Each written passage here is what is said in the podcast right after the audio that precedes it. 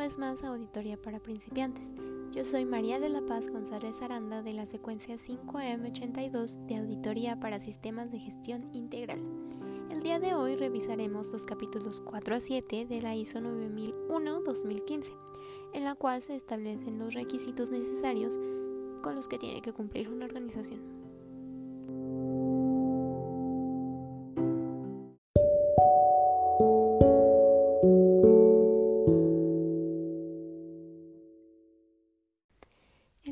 4 nos habla del contexto de la organización.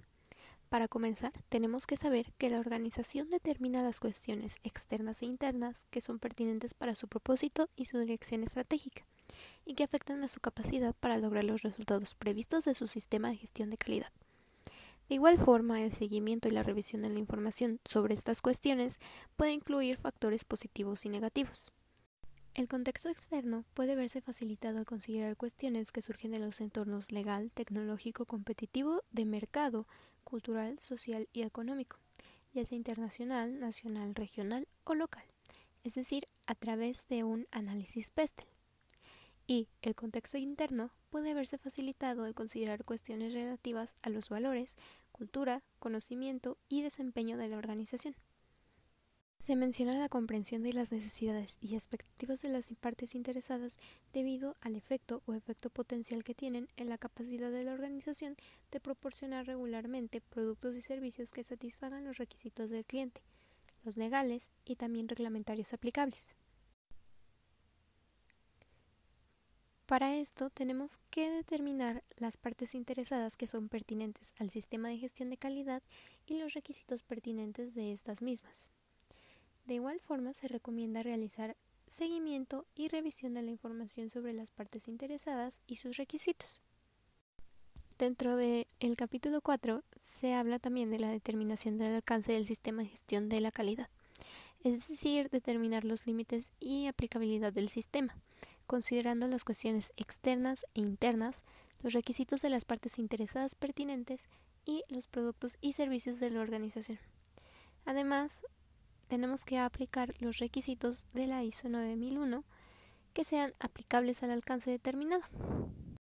De igual forma, el alcance debe de estar disponible y mantenerse como información documentada.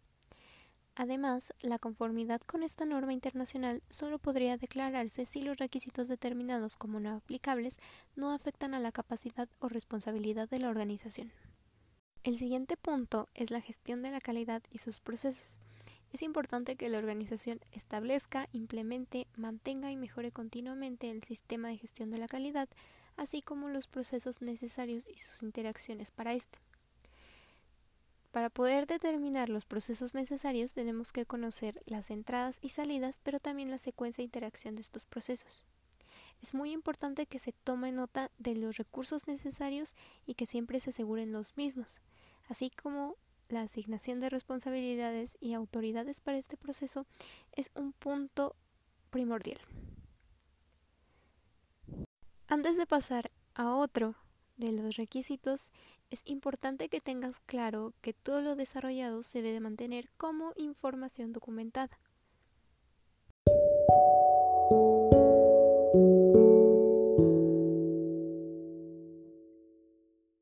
Ahora sí, hablaremos del liderazgo.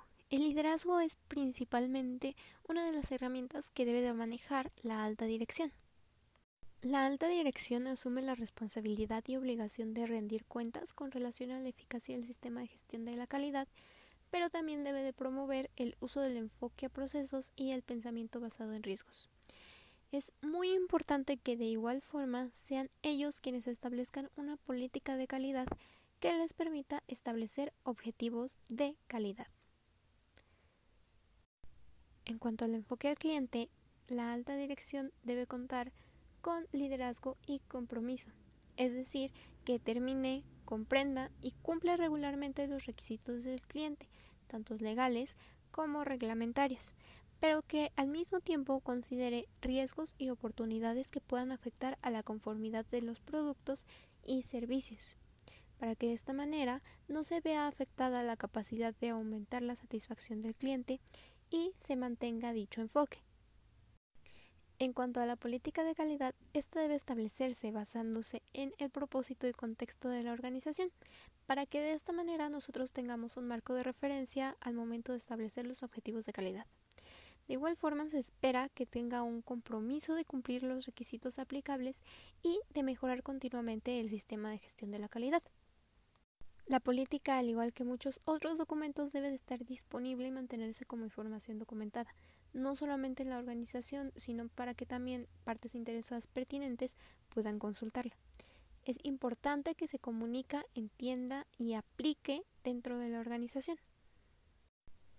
Finalmente, en este requisito tenemos los roles, responsabilidades y autoridades en la organización. Es decir, que la alta dirección se asegure de que todos estos se asignen, comuniquen y entiendan en toda la organización de forma pertinente. El asignar responsabilidad y autoridad nos sirve para que el sistema de gestión de la calidad esté conforme con los requisitos de la norma internacional. De igual forma nos permite asegurarnos de que los procesos están generando y proporcionando las salidas previstas y también que se informe a la alta dirección sobre el desempeño del sistema de gestión de la calidad y las oportunidades de mejora.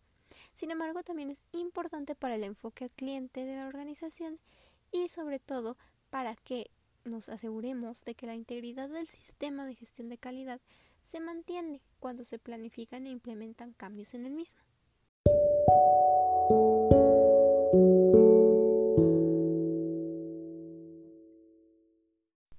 Para el requisito 6 de planificación es muy importante que nosotros tomemos en cuenta las cuestiones referidas al apartado 4.1 y 4.2, las cuales nos permite conocer los riesgos y oportunidades necesarios a abordar. Con esto podemos asegurar que el sistema de gestión de la calidad pueda lograr los resultados previstos, aumente los efectos deseables, prevenga o reduzca efectos no deseables y sobre todo logremos la mejora. Principalmente la organización debe planificar las acciones para abordar los riesgos y oportunidades, pero también la forma de integrar e implementar dichas acciones en los procesos del sistema de gestión de la calidad, pero sobre todo la evaluación de la eficacia de estas. Para esto se requiere de establecer objetivos de calidad para funciones y niveles pertinentes, así como para los procesos necesarios para el sistema. Los objetivos deben ser coherentes con la política de calidad, medibles, tener en cuenta los requisitos aplicables, ser pertinentes para la conformidad de los productos y servicios y para el aumento de la satisfacción del cliente, ser objeto de seguimiento, comunicarse y actualizarse según corresponda. Al planificar, la organización está obligada a determinar qué se va a hacer, qué recursos se requerirán, quién será responsable, cuándo se finalizará y cómo se evaluarán los resultados. Es muy importante que nosotros contestemos a esas preguntas al momento de determinar nuestros objetivos. Y finalmente, cuando se requiera un cambio, estos deben de llevarse de manera planificada. Para estos también tenemos que considerar el propósito de los mismos, sus consecuencias potenciales, la integridad de nuestro sistema, si contamos con los recursos, pero sobre todo la asignación o reasignación de responsabilidades y autoridades que estos podrían conllevar.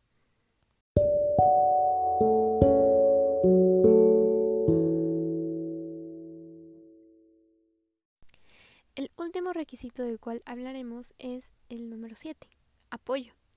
En este la organización tiene que determinar y proporcionar los recursos necesarios para establecer, implementar, mantener y mejorar continuamente el sistema de gestión de la calidad.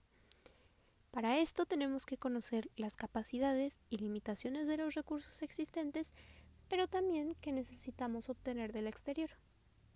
Las personas son uno de los principales recursos y nosotros tenemos que determinar y proporcionar a las necesarias para implementar de forma eficaz el sistema de gestión de la calidad, pero también para operarlo y controlar sus procesos.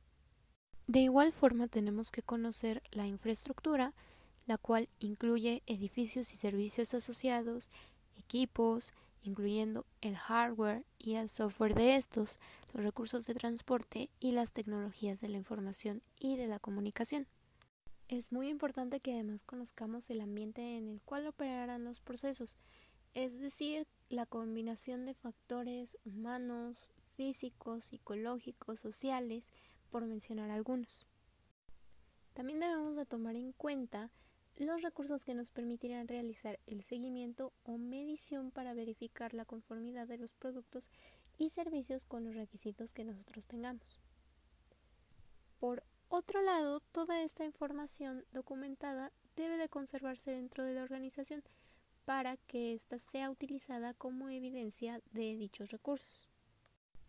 Estas mediciones siempre deben de verificarse, calibrarse o identificarse, así como protegerse contra ajustes, daño o deterioro que las pudieran invalidar. A esto se refiere la trazabilidad de las mediciones. Uno de los principales recursos es el conocimiento. Eso es necesario para la operación de los procesos y para lograr la conformidad de los productos y servicios.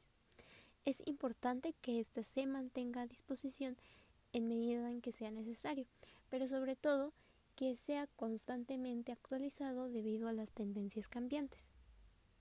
De la mano del conocimiento viene la competencia. En esta nosotros tenemos que determinar cuáles son necesarias para las personas que realizan un trabajo que afecta al desempeño y eficacia del sistema de gestión de la calidad. Además que estas personas sean competentes basándonos en la educación, formación o experiencia apropiadas y sobre todo que tomemos acciones para que adquieran las competencias necesarias y evaluemos la eficacia de estas acciones. Como toda la información que es mencionada aquí, también se debe de documentar y conservar como evidencia. Es importante que en la organización las personas sean conscientes de la política de calidad, los objetivos y la manera en la que contribuyen a que el sistema de gestión de la calidad funcione de forma correcta o mejore. Para esto nosotros tenemos que saber qué comunicar, cuándo comunicar, a quién comunicárselo, cómo comunicarlo y quién comunica.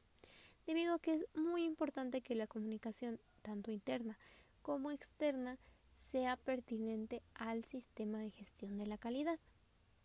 En cuanto a la información documentada, se debe de conservar la requerida por la ISO 9001-2015, pero sobre todo se debe de crear y actualizar de forma apropiada, es decir, que contenga título, fecha, autor, un número de referencia, que el idioma sea correcto, que los medios también sean los correctos y apropiados, pero sobre todo que la revisión y aprobación sean adecuadas.